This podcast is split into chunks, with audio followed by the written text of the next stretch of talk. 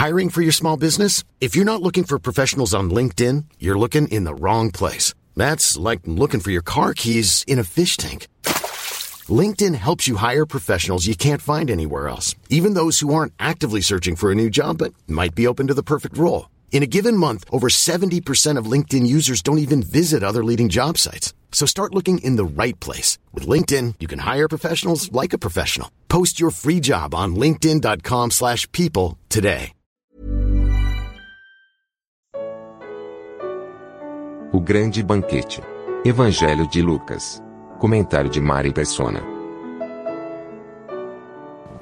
Em resposta ao comentário do homem que disse que felizes seriam os que participariam do, do banquete no reino de Deus, Jesus conta uma parábola. Certo homem estava preparando um banquete, um grande banquete, e convidou muitas pessoas. Na hora de começar, enviou seu servo para dizer aos, aos que havia, haviam sido convidados: Venham, pois tudo já está pronto. Isso está em Lucas 14, 16. Assim é o convite que Deus faz, um convite que só precisa ser aceito, pois tudo já está pronto.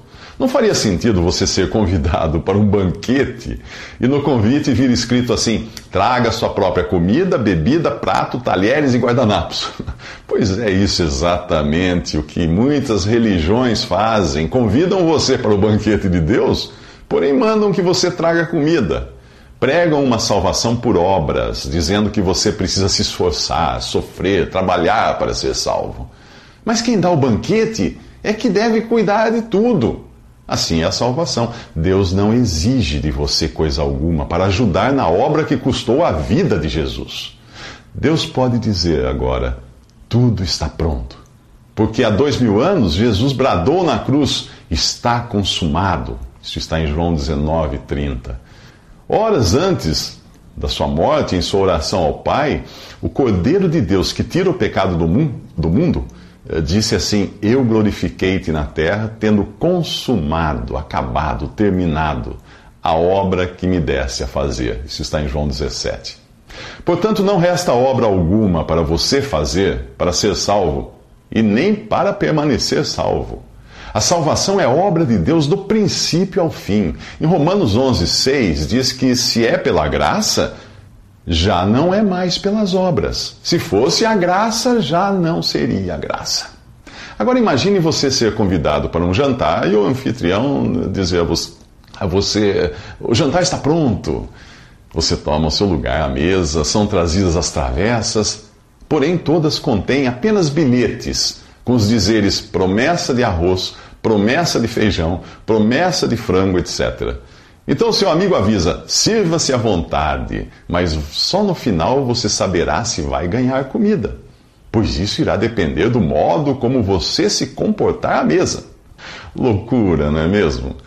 É, mas é isso que ensinam as religiões que convidam você a sentar-se à mesa do banquete, mas não lhe dão certeza alguma de que será alimentado antes de o banquete terminar. Elas ensinam que você é salvo pela fé Porém, precisará perseverar, se esforçar para permanecer salvo.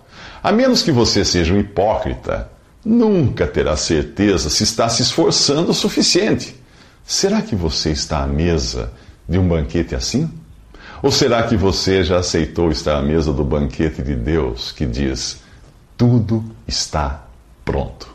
Certo homem estava preparando um grande banquete e convidou muitas pessoas. Na hora de começar, enviou seu servo para dizer aos que haviam sido convidados: Venham, pois tudo já está pronto. Mas eles começaram, um por um, a apresentar desculpas. O primeiro disse: Acabei de comprar uma propriedade, preciso ir vê-la. Por favor, desculpe-me. Outro disse: Acabei de comprar cinco juntas de bois e estou indo experimentá-las. Por favor, desculpe-me. Ainda outro disse: Acabo de me casar, por isso não posso ir. Isso está em Lucas 14, 18 em diante. O homem da parábola é Deus. Ele quer ter comunhão com suas criaturas e para isso envia o convite através do Espírito Santo, aqui representado pelo servo. Na mesma parábola, em Mateus 22, você encontra servos no plural, porque ali fala daqueles que levam o convite do Evangelho. Os primeiros convidados são pessoas de posses, um tem bens materiais, outro tem juntas de bois para executar o seu trabalho e outro uma esposa para constituir família. Fica claro que eles acham que já têm tudo o que precisam e não necessitam, então, do favor do anfitrião. Você pode aplicar esta parábola a qualquer pessoa que coloque bens, trabalho e família acima da salvação e comunhão com Deus. Mas, no sentido profético, estes convidados são judeus, um povo agraciado por Deus com uma terra, um serviço a Deus e uma família. Mesmo assim, os judeus desprezaram o convite para comer no banquete do reino de Deus. Quando o servo voltou e relatou as desculpas dadas por cada um, o dono da casa irou-se essa ira é a mesma do capítulo 10 de Hebreus, que fala do que espera por aqueles que desprezaram a graça de Deus. Ali diz: Quem rejeitava a lei de Moisés morria sem misericórdia. Quanto mais severo castigo julgam vocês, merece aquele que pisou aos pés o Filho de Deus, que profanou o sangue da aliança pelo qual ele foi santificado e insultou o Espírito da graça? Pois conhecemos aquele que disse: A mim pertence a vingança, eu retribuirei. E outra vez, o Senhor julgará o seu povo. Isso está em Hebreus 10, 28 a 31. Esse seu povo, que o Senhor julgará de forma tão severa, é o povo judeu. Pois primeiro Jesus veio para o que era seu, mas os seus não o receberam. Isso está em João 1, versículo 11. Mais adiante na parábola, nessa nossa, nossa parábola, ao se referir aos primeiros convidados, o dono da casa diz que nenhum daqueles que foram convidados provará do meu banquete. Mas nem por isso Deus dá por encerrado o seu convite de graça, como nós veremos nos próximos três minutos. Diante da recusa dos convidados, o dono da casa irou-se e ordenou ao seu servo: Vá rapidamente para as ruas e becos da cidade e traga os pobres, os aleijados, os cegos e os mancos. Disse o servo: O que o Senhor ordenou foi feito, e ainda há lugar. Então o Senhor disse ao servo: Vá pelos caminhos e valados e obrigue-os a entrar, para que a minha casa fique cheia. Eu lhes digo: nenhum daqueles que foram convidados provará do meu banquete. Isso está em Lucas 14, 21 ao 24. Os primeiros convidados são os judeus que rejeitaram o Messias. Então o dono da casa envia o servo em caráter de urgência para as ruas e becos da cidade em busca dos pobres, aleijados, cegos e mancos. Estes são os discípulos e outros israelitas que seguiam a Jesus e seriam perseguidos e mortos pelos judeus, como foram Estevão e Tiago em Atos 7 e, e Atos 12 e também os que Saulo entregava às autoridades. Todos os apóstolos, exceto João, sofreriam depois mortes violentas. A eles cabe muito bem o que é dito na carta aos Hebreus a respeito dos mártires do Antigo Testamento. O mundo não era digno deles. Isso está em Hebreus 11, 38. O que os caracterizava e também caracteriza hoje todo aquele que crê em Jesus era o fato de serem pobres pois nada possuíam para dar em troca da salvação. Também eram aleijados ou incapacitados de qualquer boa obra para Deus. Eram cegos, pois por si mesmos nunca teriam encontrado o caminho. E mancos, porque sozinhos seriam incapazes de andar nele. Você é assim? Após estes serem introduzidos no grande banquete, o servo avisa que ainda há lugar. Se antes ele tinha saído pelas ruas e becos da cidade, agora é fora do arraial de Israel que o servo busca pessoas. Seu senhor diz: Vá pelos caminhos e valados e obrigue-os a entrar, para que a minha casa fique cheia. Estes são os gentios, estrangeiros, estranhos às alianças de Deus com Israel. Devemos nos lembrar de que o servo é uma figura do Espírito Santo, o único que pode realmente forçar alguém a crer em Jesus mas não é por força brutal, porém com uma irresistível influência que ele exerce na alma. Não por força nem por violência, mas pelo meu espírito, diz o Senhor. Está em Zacarias 4, 6. É de grande consolo saber que Deus quer que a sua casa fique cheia. O que nos remete a Colossenses 1,18, que diz que o objetivo é que Cristo em tudo tenha a supremacia, ou o primeiro lugar. Portanto, no final, será maior o número de salvos por Cristo do que de perdidos. Fica fácil você entender isto se considerar que os bilhões de abortos, crianças que morreram e pessoas mentalmente incapazes tem o seu lugar garantido nos muitos aposentos da casa do Pai, graças ao sangue derramado na cruz. Ao reparar na multidão que o segue, Jesus lhes diz: Se alguém vem a mim e ama seu pai, sua mãe, sua mulher, seus filhos, seus irmãos e irmãs e até a sua própria vida, mais do que a mim, não pode ser meu discípulo.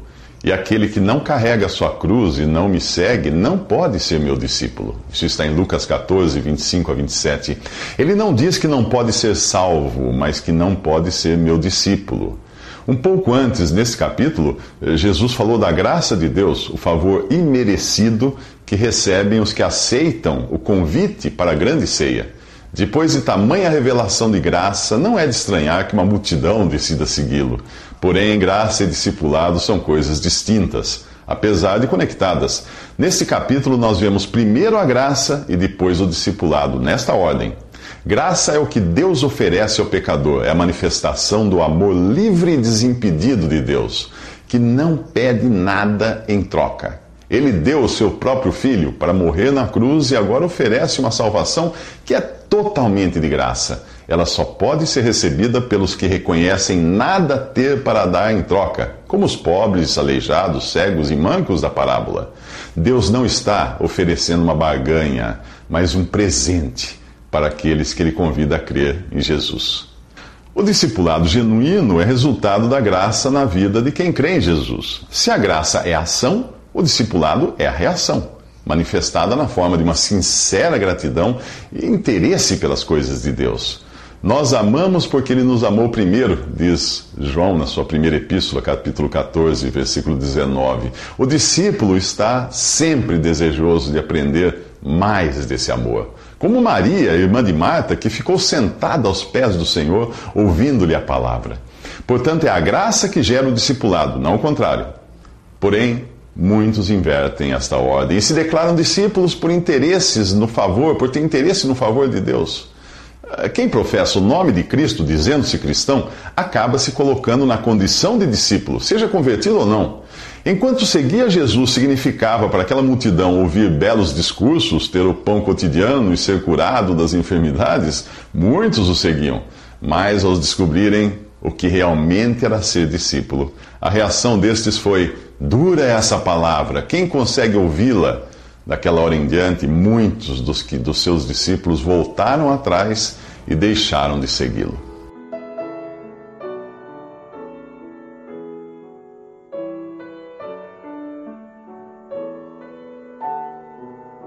Visite respondi.com.br. Visite também 3minutos.net.